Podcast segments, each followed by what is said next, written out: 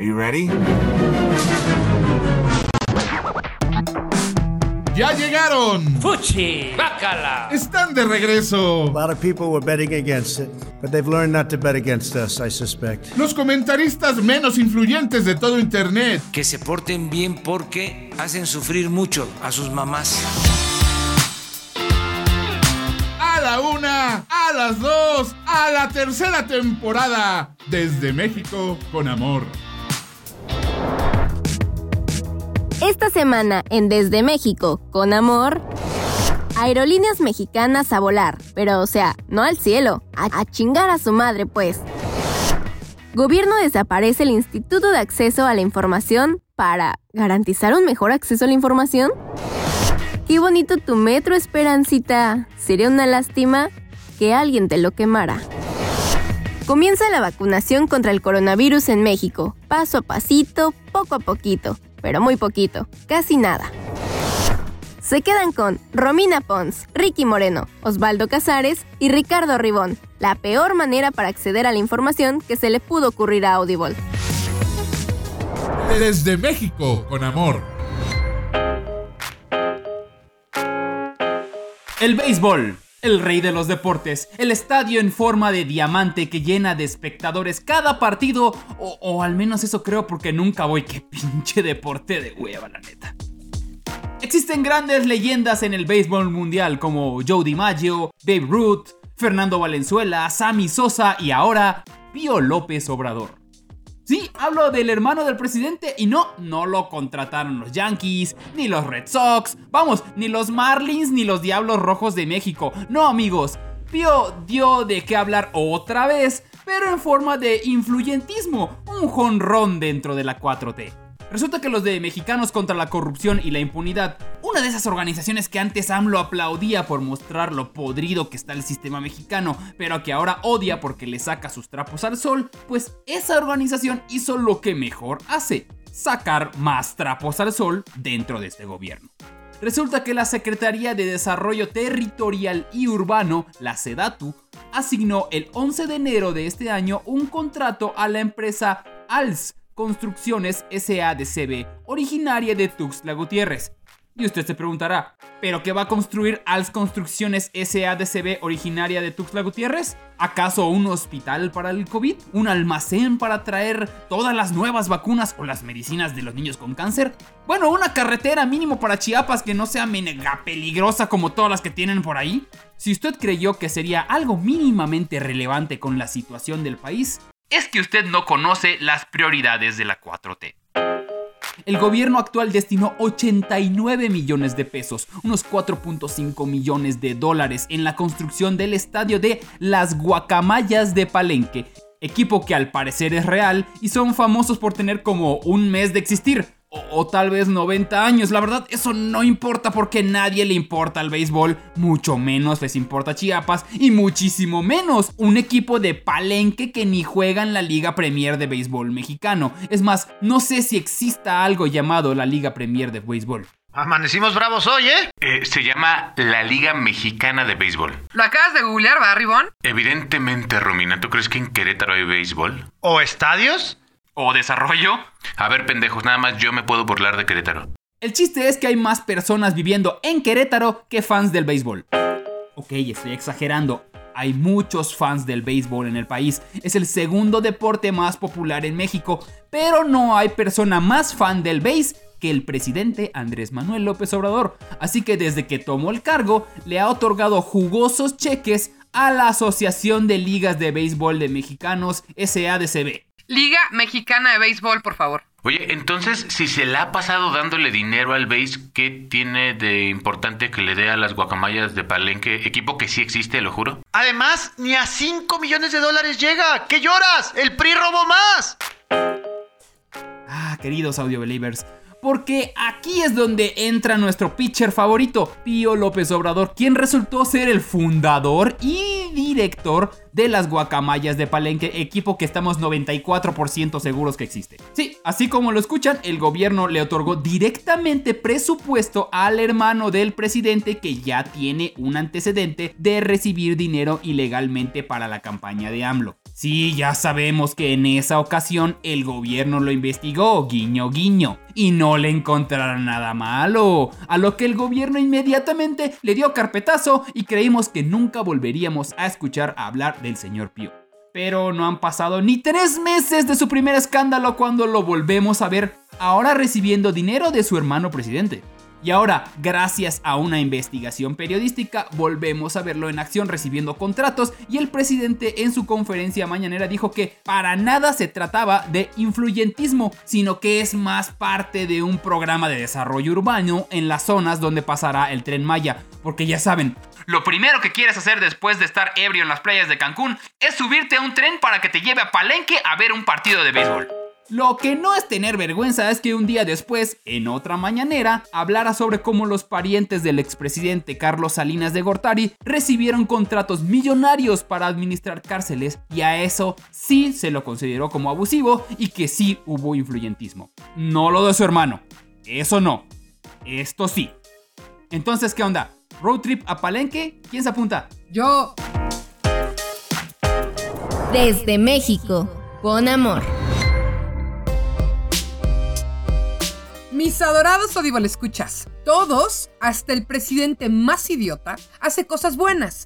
Digo, muy poquitas y muy de vez en cuando, pero las hace. Y no, no hablo de López Obrador, sino de Vicente Fox Quesada. Ese presidente ranchero que compró cortinas de 17 mil dólares y que tuvimos a inicios de este milenio. De lo poco notorio que hizo en su gestión fue permitir la creación del IFAI, ahora INAI, es decir, el Instituto Nacional de Acceso a la Información. Claro que había un motivo muy grande detrás. Sacar a la luz la sarta de porquerías que había hecho el PRI durante los últimos 70 años y evitar que cualquier otro pasado de lanza siguiera haciendo lo que quisiera con el país sin que el pueblo se entere. Sí, un instituto autónomo e indispensable para cualquier democracia. Y bueno, hasta ahora el INAE ha sido una de las principales herramientas del periodismo de investigación para descubrir precisamente la sarta de porquerías que hace el gobierno. El del PRI, el del PAN y el de Morena.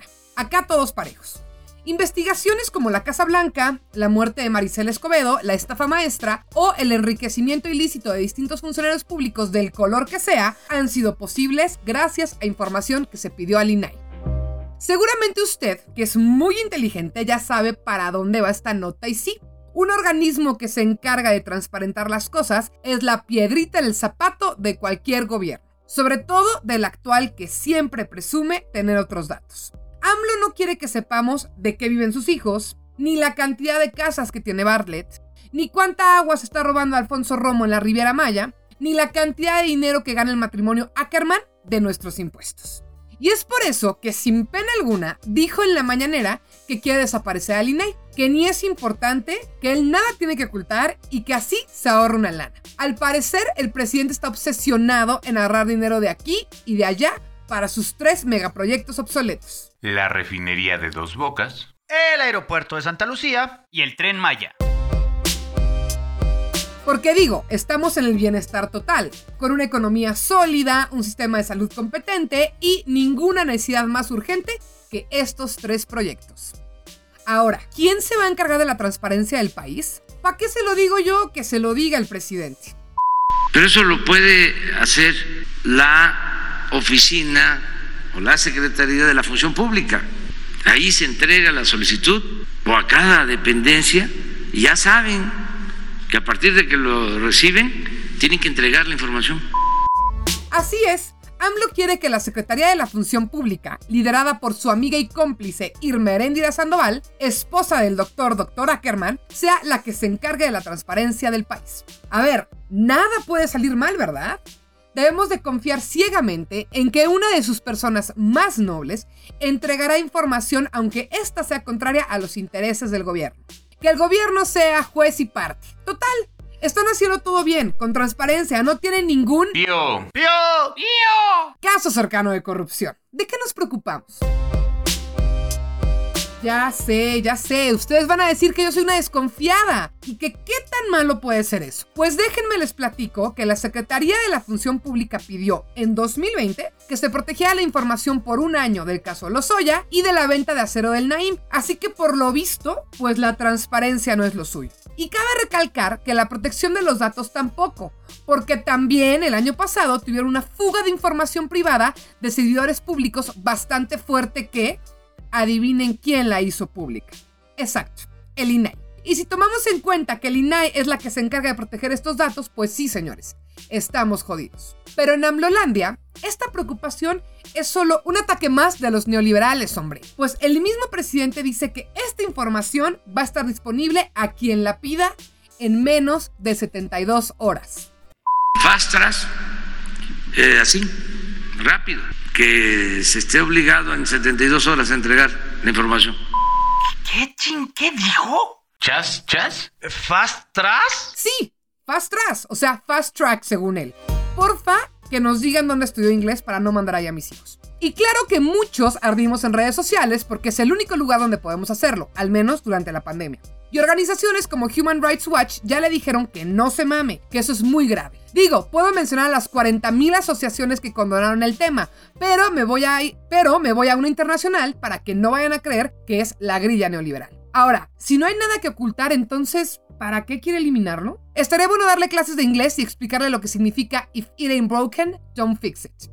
Ahora, afortunadamente para nosotros y desafortunadamente para AMLO, este país no es aún un estado totalitario y tenemos otros dos poderes que le pueden bajar tres rayitas al desmadre presidencial. Su propuesta contradice tres artículos constitucionales que no les voy a desglosar porque yo no soy ribón, y entonces, por un lado, el Congreso la puede frenar, y por otro lado, si llega a la Suprema Corte, pues no hay manera, por más de que AMLO tenga en la bolsa la mitad de los ministros, que puedan avalar una iniciativa que contradice no una, sino tres leyes. ¿O sí? Desde México, con amor.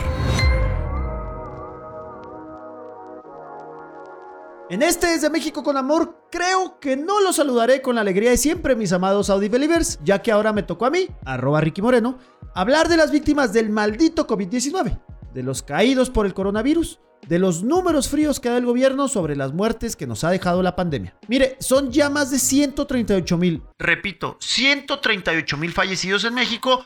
Por esta razón, y nos mantiene en el vergonzoso top 5 a nivel mundial de fallecidos. Lo que no estoy tan seguro es que si dentro de esos 138 mil fallecidos se cuenten a los dos que en este capítulo de Desde México con Amor le contaré.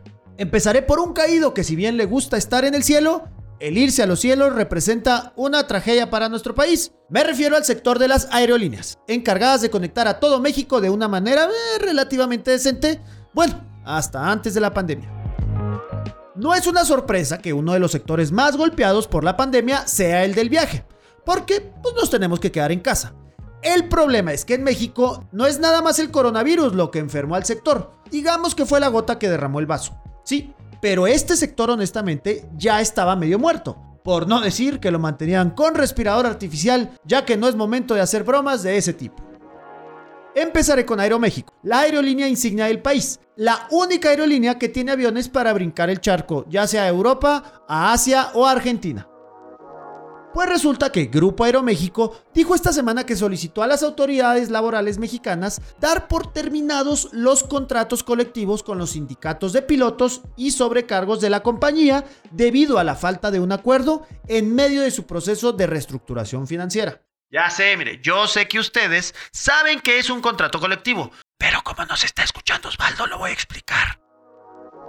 Mire, un contrato colectivo de trabajo es el convenio celebrado entre uno o varios sindicatos de trabajadores y uno o varios patrones con el objeto de establecer las condiciones según las cuales debe prestarse el trabajo. En el caso de Aeroméxico, la empresa tiene uno con pilotos y otro con sobrecargos. Y debo decir que es bastante viejo de los tiempos mozos de la industria aeronáutica, de cuando se podía fumar en los aviones y pues todo ha cambiado menos las prestaciones a los empleados y pues Aeroméxico no está muy contento con eso. Por esto, Aeroméxico ha estado tratando de llegar a un convenio laboral con sus trabajadores exigido como parte de la reestructuración para acceder a fondos que le permiten combatir la grave crisis que atraviesa. Se ha solicitado dar por terminada la relación colectiva de trabajo, así como la individual, con un determinado número de pilotos y sobrecargos a fin de reflejar la nueva realidad operativa de la compañía dijo Aeroméxico en un comunicado. Como si esto no fuera bastante preocupante, la segunda línea más importante de México y bastante más barata que Aeroméxico, la aerolínea Interjet, simplemente no ha despegado ni un avión desde mediados de diciembre del horroroso 2020. A esto hay que sumarle que la semana pasada los trabajadores de Interjet iniciaron una huelga para reclamar el pago de sueldos y prestaciones atrasados, en medio de la suspensión indefinida de operaciones que anunció la empresa a mediados de diciembre. Desde el año pasado Interjet comenzó a presentar problemas operativos y de pago de obligaciones incluso ante el SAT, nuestra autoridad tributaria, y luego, pues ya sabe, llegó la pandemia del diablo y echó todo a perder. Según el sindicato, Interjet debe a los trabajadores cuatro meses de sueldo, seis meses de vales de despensa, aguinaldo y fondo de ahorro 2020, así como el pago de diversas aportaciones de ley. Afirmó que son más de 5 mil empleos los que están en riesgo. Mm, Ribón, aquí también nos dan eso, todo eso, ¿verdad? Este, sí, Ricky, este, tú síguele con la nota, aguanta, estoy perdiendo señal, estoy entrando en un túnel, ruido de túnel, tú tranquilo. Uf, qué paz, gracias, Ribón. Si usted se está preguntando qué tan grave es esto, déjeme le comparto un dato.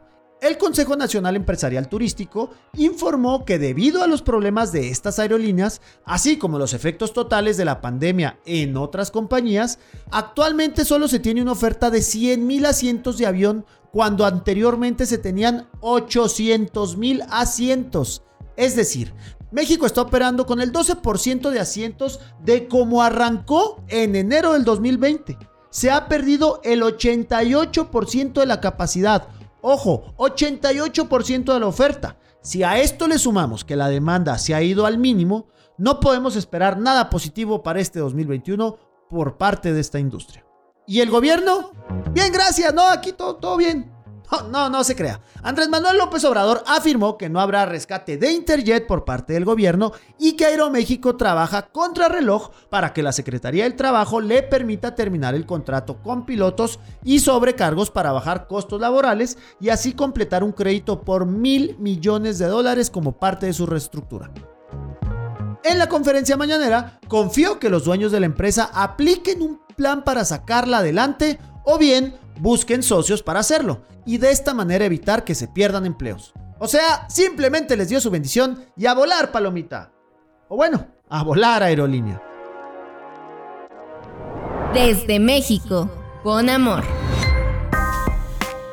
Estamos a punto de cumplir un año de pandemia. Casi 12 meses encerrados ocultándonos de un virus que al día de hoy en el mundo lleva más de 90 millones de contagios confirmados probablemente más en la realidad.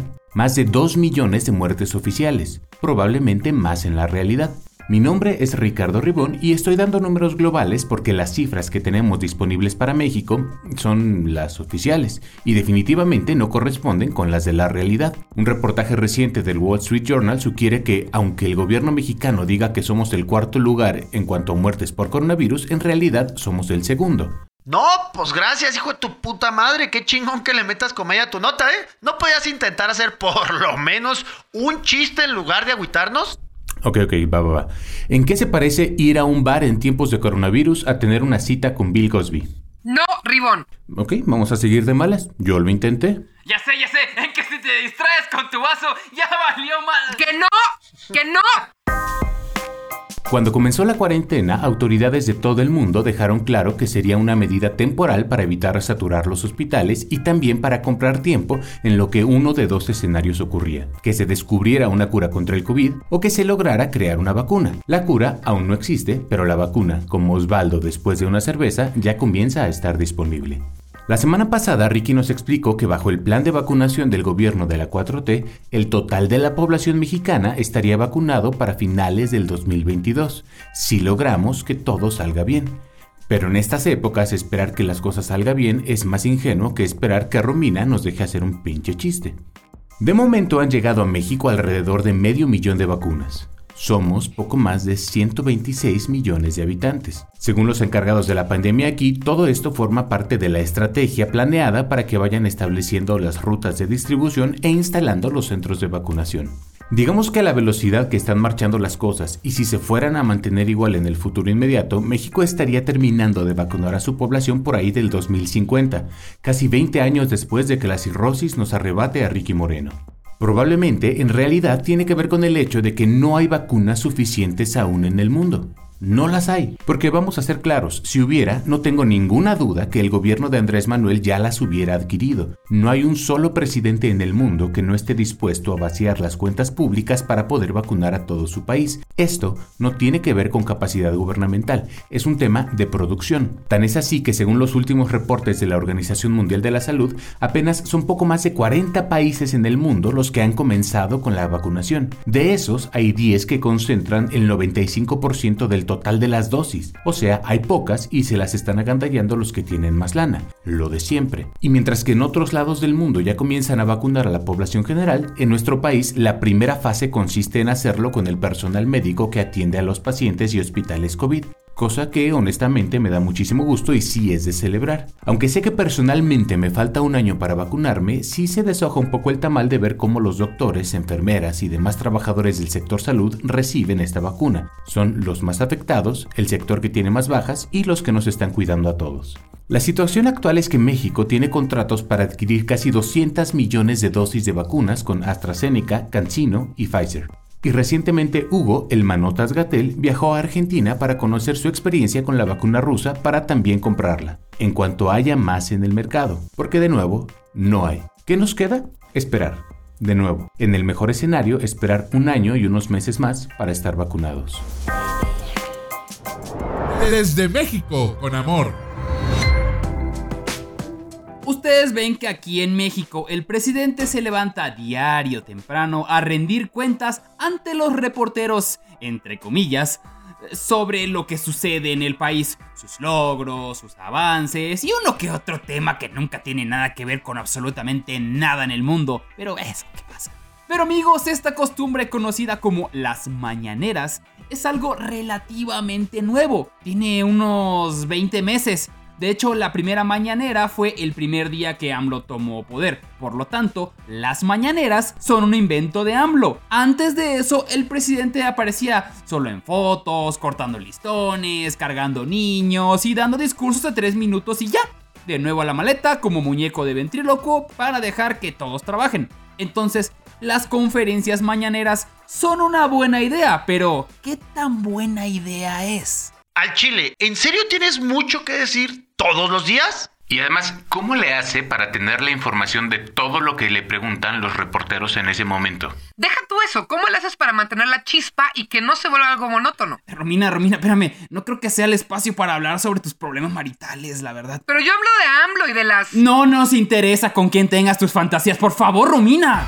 Regresando al punto, el único registro de un político dando conferencias mañaneras es del propio AMLO hace 15 años cuando era jefe de gobierno de la Ciudad de México. Ahora, hablemos de un pequeño problema que se le avecina al presidente. Resulta que el INE, aquel lugar que hace que se moje la ropa interior de Ribón, tiene reglas muy pero muy claras. Si se acercan tiempos de elección, dos meses antes nadie en el poder puede hablar de sus logros porque eso influye al voto, genera inequidad en la contienda y básicamente es decirle al pueblo, mira lo que hice por ti, vota por mí otra vez, ándale, ¿sí? Y el 6 de junio nosotros tenemos elecciones de diputados, senadores y algunas gobernaturas. Por lo tanto, y en pocas palabras, las mañaneras podrían convertirse en delito electoral, porque básicamente es un programa de 3 horas que trata precisamente de eso. Ok, estoy exagerando, pero no por mucho. Verán, el INE no tiene problema con que se hagan las mañaneras, pero sí con su transmisión, ya que no solo aparece en canales de TV, sino en YouTube, Spotify y ya están tocándole aquí a Audible, no le hagan caso, y cualquier medio de comunicación que se preste. Pero ojo, el INE no tiene problema con que AMLO siga parándose a decir tonterías todas las mañanas. Ojo, esto ha sido un tema de discusión dentro del INE y el Tribunal Electoral, quienes saben muy bien por qué se debería dejar de transmitir la mañanera en tiempos electorales. La verdadera razón no es porque AMLO vaya a presumir sus logros, vamos, básicamente porque no ha logrado ninguno verdadero, sino porque la mitad del tiempo en sus conferencias se la pasa hablando sobre su oposición, sus enemigos, los partidos políticos que no están con él y básicamente cualquiera que lo critique. Y vamos ahora a lo que dijo AMLO justamente en el mismo espacio que buscan que deje de transmitir, la mañanera. AMLO obviamente se ofendió y dijo que no confundieran información con propaganda, ya que lo que él hace es decirle al pueblo mexicano lo que sucede en Palacio Nacional y bueno, puede que de vez en cuando se mencione todo lo malo que hace la competencia, pero son chascarrillos, de ninguna manera es para que sigan votando por ellos, para nada.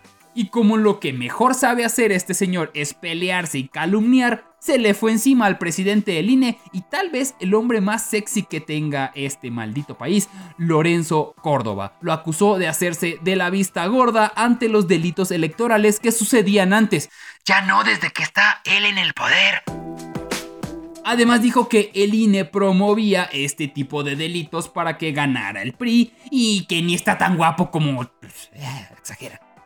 López Obrador dijo que de ocurrir la suspensión acudirá a las instancias judiciales porque sería un acto de censura, un agravio, un atentado a la libertad y que eso no está bien desde el punto de vista constitucional ni legal, a pesar de que él lo sabía desde el principio. AMLO sabe que existe esa ley desde hace muchos años y ahora resulta que está mal. Les digo, no es, solo se hace. Además, repito lo que dije hace rato el INE no está prohibiendo la mañanera. Solo que no puede transmitirse. Los periodistas pueden ir, seguir haciendo sus estúpidas preguntas que no tienen nada que ver. Ellos pueden hacerlo a sus medios, no hay problema. Y luego soltó mi frase favorita. López Obrador aseguró que el INE pretende suspender las conferencias porque la censura está de moda a nivel mundial y lo quieren silenciar. Es una actitud de mucha intolerancia y cuando dice que está de moda, se refirió al caso de Donald Trump con Facebook y Twitter. Porque sí, amigos, AMLO dice que está mal que le hayan quitado sus redes sociales a Trump.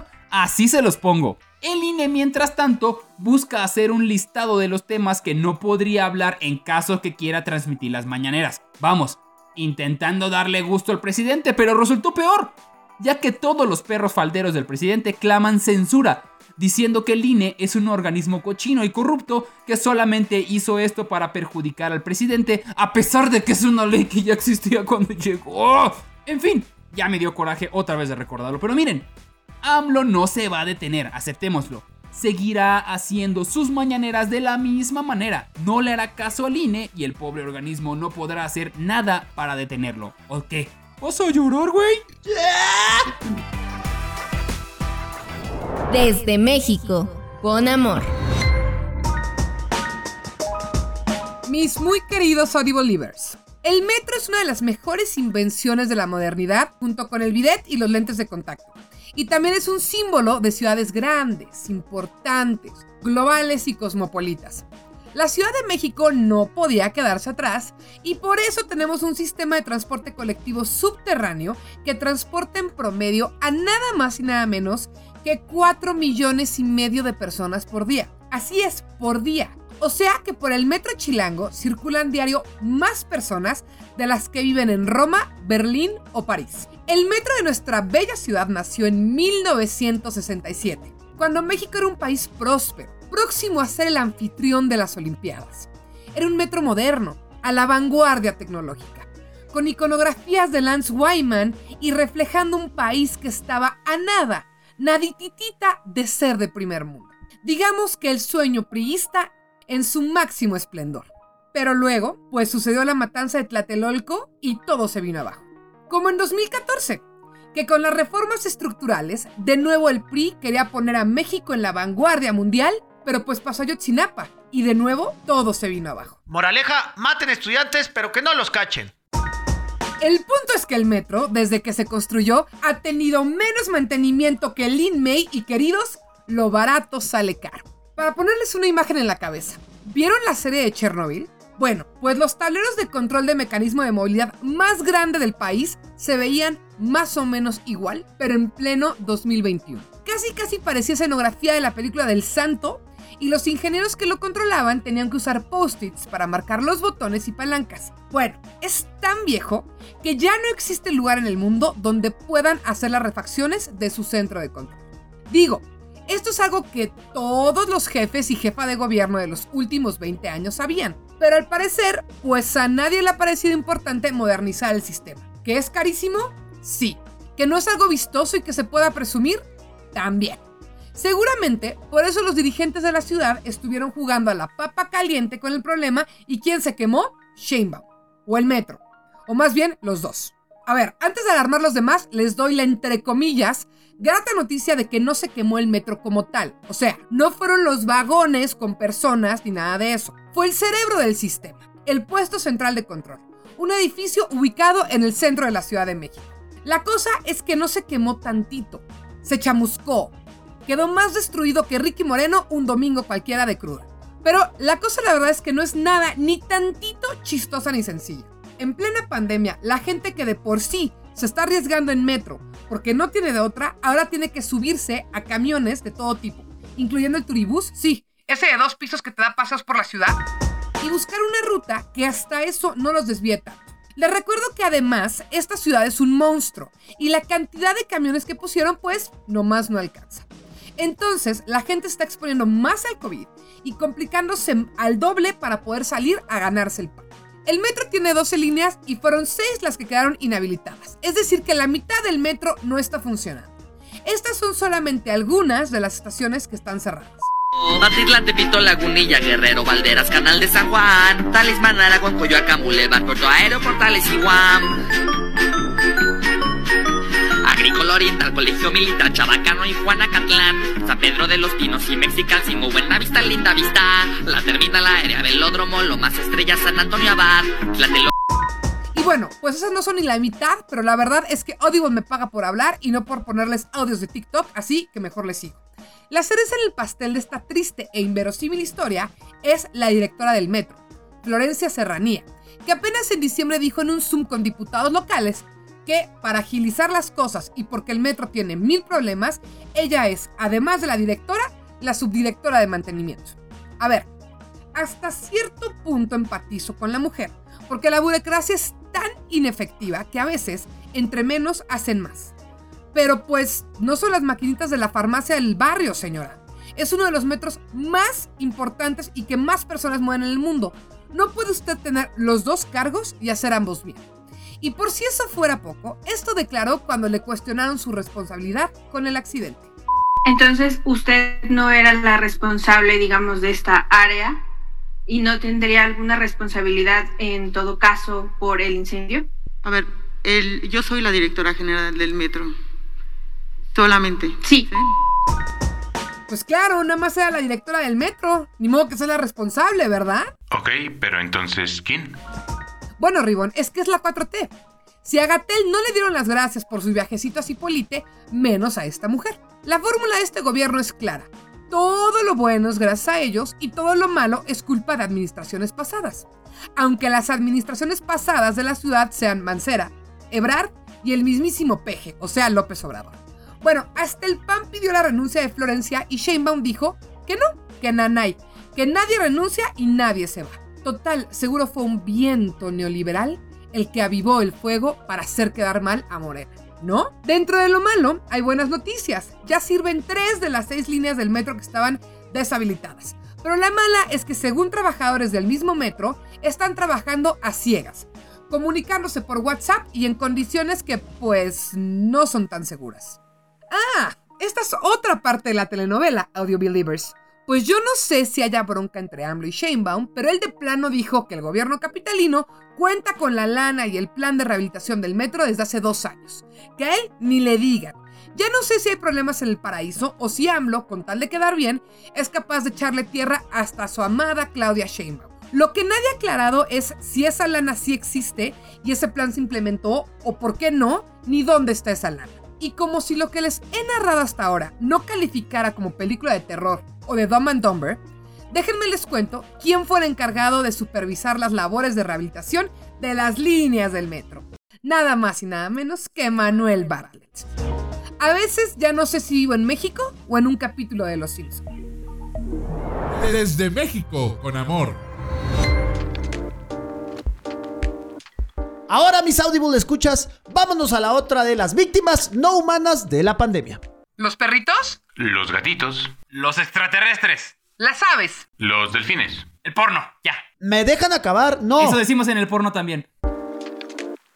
No, me refiero a víctima de la economía, no de suaves lomitos o de animales. Y no mames, Osvaldo. ¿Cómo que el porno? ¿A poco no has dobleteado el jaloneo de pescuezo al ganso ahora que estamos en la pandemia? La nota, Ricky, la nota. Por eso, los restaurantes. La otra industria que se ha visto gravemente afectada por la pandemia. ¿Por qué? Pues tenemos que estar en casa. Y si bien los restaurantes han continuado con el servicio vía plataformas de delivery como Rappi, Uber Eats o Idi, la verdad es que no es suficiente. Ya vamos para el año y ahora sí los restauranteros no ven la suya. Ya sé que todo esto es mundial y que todos estamos igual, pero en México hay un elemento adicional que hace la diferencia. Mientras a los restaurantes se les exige las más altas medidas sanitarias cuando pueden abrir, o de plano estar cerrados por el semáforo del país, el comercio informal, puestos taniches changarrillos, siguen abiertos. Sí, los puestos callejeros de tacos, tortas, tlacoyos, tlayudas, elotes y toda la pirámide nutricional de Osvaldo, esos no han cerrado, aunque sí han tomado algunas medidas sanitarias como no estornudar directamente a la comida o lavarse las manos cuando salen de su casa. Digo, hasta eso no son inconscientes. Entonces, ¿por qué a unos sí y a otros no? ¿Cuál es la diferencia? Pues justo eso fue lo que los restauranteros de la Ciudad de México se preguntaron y se levantaron en armas. Bueno, no precisamente en armas, más bien en cacerolas. Los restauranteros salieron a las calles de la Ciudad de México y del Estado de México para protestar con cacerolazos para la reapertura de los locales. Bajo la consigna de hashtag abrir o morir, cocineros, meseros, dueños de negocios y demás empleados buscan hacer conciencia sobre la crisis económica y laboral por la que atraviesan. La Cámara Nacional de la Industria de Restaurantes y Alimentos Condimentados, la CANIRAC, explicó que esta protesta, así como aquellos restaurantes que decidieron abrir pese a la restricción del semáforo rojo para dar servicio este lunes, son una expresión de desesperación. Por esto, representantes de la industria restaurantera y el gobierno de la Ciudad de México mantendrán una reunión para conocer la fecha de la posible reapertura del sector. Los restauranteros buscan hacer énfasis en la importancia del sector, pues dice que entienden que hay una crisis sanitaria y que no se pueden evitar los contagios. Sin embargo, también hay que entender que también hay una crisis de empleo. Lo bueno es que el gobierno en este caso no se hizo tan, ay, no veo el problema. No tanto, pues. Y si bien aún no se han revelado posibles fechas para que los restaurantes de la Ciudad de México puedan operar con comensales, autoridades capitalinas dieron a conocer que tendrán reuniones con los restauranteros, a las cuales también asistirán Uber Eats y Rappi. En conferencia de prensa virtual, la jefa de gobierno de la Ciudad de México, Claudita Sheinbaum Pardo, precisó que este lunes se dio una respuesta a la serie de solicitudes que han efectuado los empresarios para que su situación económica mejore en esta etapa de regreso al color rojo del semáforo epidemiológico.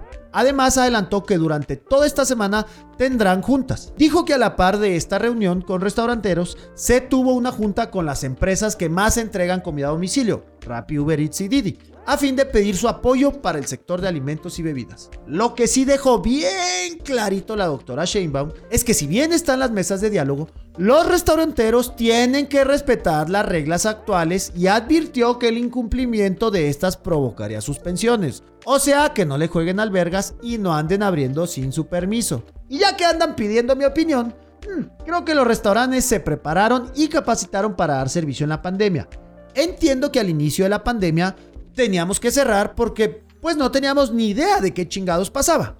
Pero nueve meses después, nueve, ya le sabemos a esto de la sana distancia y de conservar la salud. Además, si alguien quiere salir, enfermarse y morir, pues que deje una buena propina de perdida, ¿no? Desde México, con amor. ¿Qué pasa si mezclas privilegio blanco y redes sociales? La mejor arroba de Twitter México, arroba Ricky Moreno. Ok, ese fue mi error. ¿Qué pasa si mezclas privilegio blanco y redes sociales en Estados Unidos? Pues la respuesta es que por muchos años no pasa nada en realidad. Todos los que tengan alguna cuenta de Twitter, Facebook o YouTube saben perfectamente que en los últimos años hubo una bonanza de fascismo en Internet, encabezada por el que todavía ayer era su presidente, Donald Trump. Durante todo ese tiempo, a pesar de que sus mensajes eran francamente violentos, racistas y hasta separatistas, ninguna red social hizo nada al respecto. Pero casualmente, ya que se confirmó que no sería presidente por otro término, los CEOs de todas estas compañías acabaron su etapa infante y por fin les bajaron los huevitos al lugar correspondiente, luego de lo cual le cancelaron sus cuentas a Donald. Esto abre un debate más o menos interesante sobre la libertad de expresión, que no es obligación de las empresas particulares garantizar, que sí es obligación del gobierno regular a estas empresas, que es mejor tener a los nazis donde todos podamos verlos en lugar de dejar que se escondan, pero no hablaremos de eso porque al final de cuentas más o menos hay un consenso general de que la decisión de suspender las cuentas de Trump tiene sentido especialmente luego de que sus publicaciones estaban siendo retomadas por grupos radicales como el que tomó el Capitolio y otros tantos que actualmente se encuentran bajo investigación por los servicios de inteligencia norteamericanos debido a amenazas similares y hasta más graves. Va de nuevo, el mundo estaba de acuerdo en que se la suspendieran, pero Andrés Manuel López Obrador, presidente de México, no es un borrego más que opine lo mismo que la pipitilla. A él lo que más le gusta en este mundo es llevar la contraria. No hay situación que le provoque más placer que ir contracorriente. Solo es capaz de mantener una erección si su pareja le dice que no la tenga. Y por eso de alguna manera AMLO se ha convertido en el aliado de Trump en todo este asunto. Porque probablemente usted no lo sabe, pero las declaraciones que ha hecho el presidente mexicano sobre este tema son de apoyo al expresidente gringo y de crítica a las compañías de redes sociales. Así como lo escuchó, Andrés Manuel dijo en una de sus conferencias mañaneras que piensa hablar en la próxima reunión del G20 sobre este tema para plantear algún mecanismo que evite que las empresas puedan censurar a las personas. Y no es que no entienda las redes o que no sepa lo que ha hecho Trump. Dejó muy claro que él sabe que incitó a la violencia, pero que desde su punto de vista dijo, esto no es motivo suficiente para quitarle la libertad de expresión. Así le dijo, AMLO, hermano, ya eres republicano. Nuestro presidente no entiende que la libertad de expresión de una persona tiene límites. Termina más o menos por donde empiezan los derechos de los demás. Hasta eso no podemos decir que no es congruente.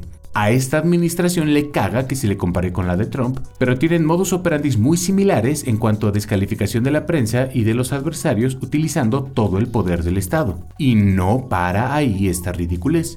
El presidente mexicano también dijo que ya giró órdenes para explorar la creación de una red social mexicana que garantice por completo la libertad de expresión. Y para eso involucró al CONACIT, el Consejo Nacional de Ciencia y Tecnología que durante su administración no ha hecho nada excepto quitar incentivos a los investigadores y científicos mexicanos, prometer la construcción de ventiladores que aún no tenemos e inventarse cosas como el combate a la ciencia neoliberal. Le voy a contar algo de cómo funcionan las redes sociales en México. Primero, vivimos en un país donde una tercera parte de la población no tiene acceso a Internet. Y los que sí lo tenemos nos encontramos con que el gobierno administra redes de bots o cuentas falsas que se dedican a atacar a cualquiera que ose criticar al presidente. Y eso con compañías que ni siquiera son mexicanas. Imagínese ahora usted cómo sería si el gobierno fuera quien las administra. Y ya sé, por supuesto que es poco probable que esta propuesta prospere. Los ancianos que forman parte del gabinete apenas saben prender una computadora. Intentan hacer cálculos en el microondas. Por supuesto que no van a saber programar una red de comunicación. Y si lo hicieran, absolutamente nadie se va a registrar. Pero aún así, la moraleja de todo esto y lo preocupante del asunto es la visión que tiene AMLO sobre el tema. Su perspectiva de lo que es libertad de expresión. Desde México, con amor. Y es así como llegamos al final de otro Desde México con Amor. Muchísimas gracias por haber acompañado. Muchísima suerte ahora que van a estrenar ustedes presidente. Ah, qué perra envidia. Pero bueno, les deseamos mucha suerte con su nuevo presidente. Y se despiden de ustedes, Ricardo Ribón. Eh, la única voz que es más ardiente que el centro de mando del metro. Osvaldo Casares. Por favor, señores de Estados Unidos, perdónenos. El señor presidente no quise decir esas tonterías. Perdónenos, por favor. Y obviamente dejo al final lo mejor, Romina Pons. No tengo problemas maritales. Yo me refería a mí, Ricky Moreno, que se queda al final. Y es así como llegamos al final. Les mandamos un beso desde México. Con amor. Desde México, con amor. Producción de audio, Uriel Islas. Productor ejecutivo, Manny Mirabete. Esto fue una producción original de Máquina 501 para el mundo. De nada, mundo.